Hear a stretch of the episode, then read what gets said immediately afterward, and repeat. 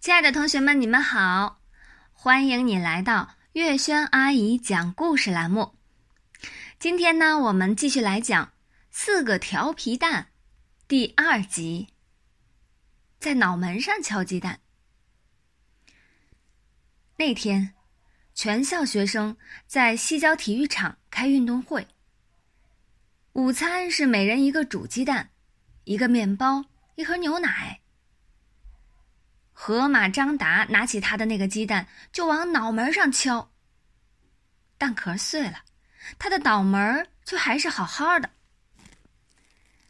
那些大惊小怪的女生啊，都瞪大了眼睛，团团的围在张达的身边。在这些小女生的心目中，张达是班上最酷的男生，不仅仅是因为他高，因为他壮，酷就酷在。他不爱说话，像毛超那种鸟嘴巴男生，成天叽叽喳喳，想哭都哭不起来。夏林果是班上最漂亮的女生，平时骄傲的呀像个公主，不爱搭理班上的男生，特别不爱搭理像马小跳、毛超这样喜欢惹是生非的男生。但他对张达就不同了。张达从来不主动跟女生说话，这就引起了夏林果的好奇心。所以啊，一有机会，他又他就找张达说话。嘿，张达，你脑袋不痛呀？呃，不，不痛。张达一口吞下了鸡蛋。这对于有一张大嘴巴的人来说。算不得什么奇迹，但对夏林果这么斯文、一个鸡蛋要吃几十口才能吃完的女孩子来说，就是一个奇迹了。何况她是那么不喜欢吃鸡蛋，只有鸡蛋炒饭她还能勉强的吃下一点点。煮鸡蛋她是无论如何咽不下去的。夏林果站在张达的身边。他想让张达帮他个忙，可是有几个女生把他挤开了。哎，张达，你为什么要在脑门上敲鸡蛋呀？张达的话还是那么少。不为什么。哇！女生们一阵夸张的惊叫，其实他们的惊叫是没有来由的。但他们还是惊叫了，不然他们就不是女生了。女生们都把的自己的鸡蛋拿出来让张达敲，砰，砰，砰，张达一个接一个的在脑门上敲着鸡蛋，一连敲了二十几个。有些男生也把鸡蛋拿给张达敲。张达问马小跳敲不敲？因为他早已发现，马小跳一直对他怒目而视。马小跳很坚决的拒绝了张达，不就是在脑门上敲鸡蛋吗？马小跳眼睛一闭，把他的那个鸡蛋向自己的脑门敲去。哎呦喂！马小跳捂住脑门，痛得直跳脚，鸡蛋却没有破。用力呀，马小跳！张达朝马小跳大声喊：“用力敲！”马小跳把鸡蛋高高的举起来，正要用力的向脑门敲去的时候，他害怕了。马小跳敲呀！嗯，把脑瓜敲破了怎么办？张达就骂马小跳。胆小鬼，有几个女生还向他耸鼻子。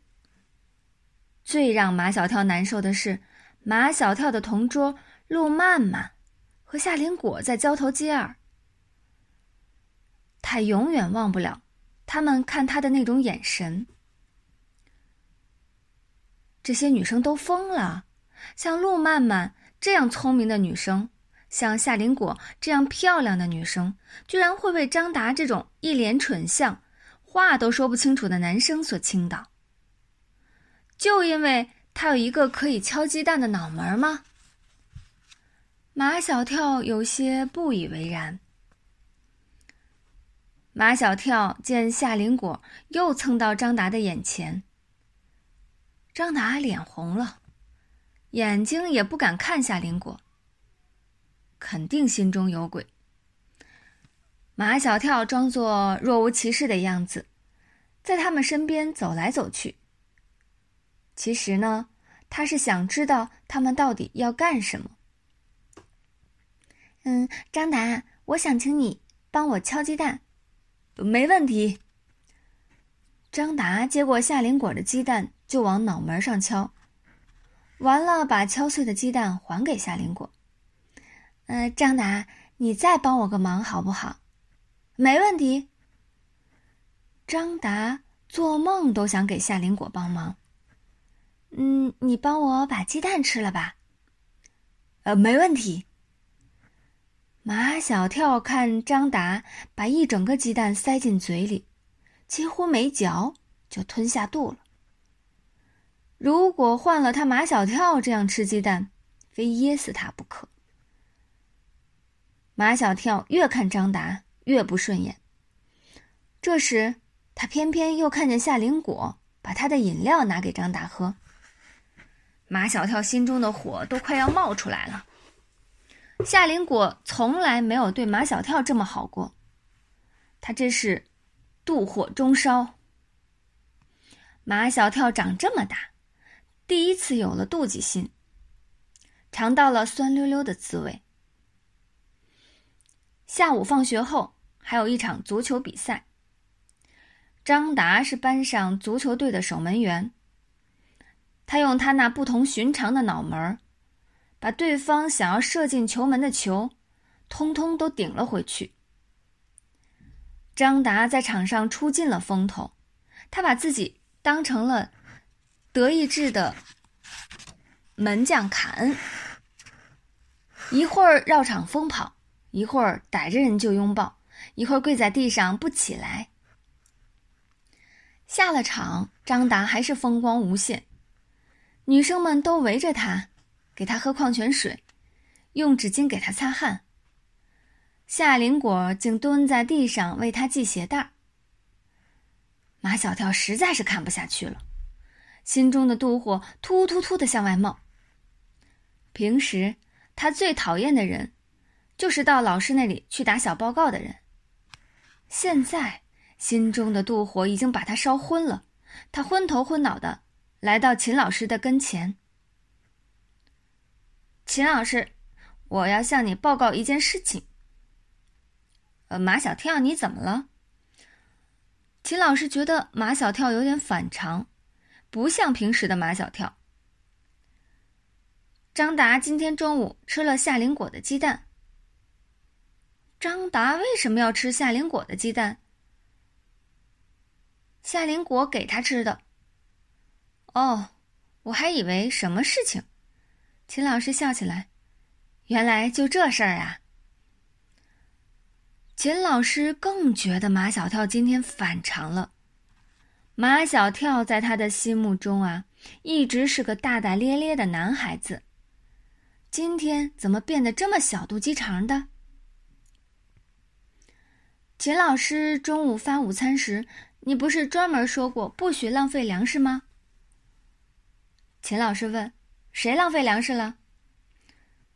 夏林果把自己的鸡蛋拿给张达吃，就是浪费。呃，秦老师说，也许夏林果是想让张达为班上争光，有更好的体力来比赛，就把自己的鸡蛋省下来给张达吃了，这是好事儿呀。再说，张达今天的表现确实很突出。难道秦老师的意思是，张达今天在足球场上的突出表现跟夏林果的那个鸡蛋有关？啊，可可是，秦老师不耐烦再听下去，他打断了马小跳的话：“马小跳，你今天到底怎么了？”马小跳也不知道自己今天到底怎么了，他突然恨起自己来，恨自己变得不像自己了。哎，都是被嫉妒心害的。好，今天我们这集故事呢就讲到完，就讲到这里啦。我们下一期节目再见。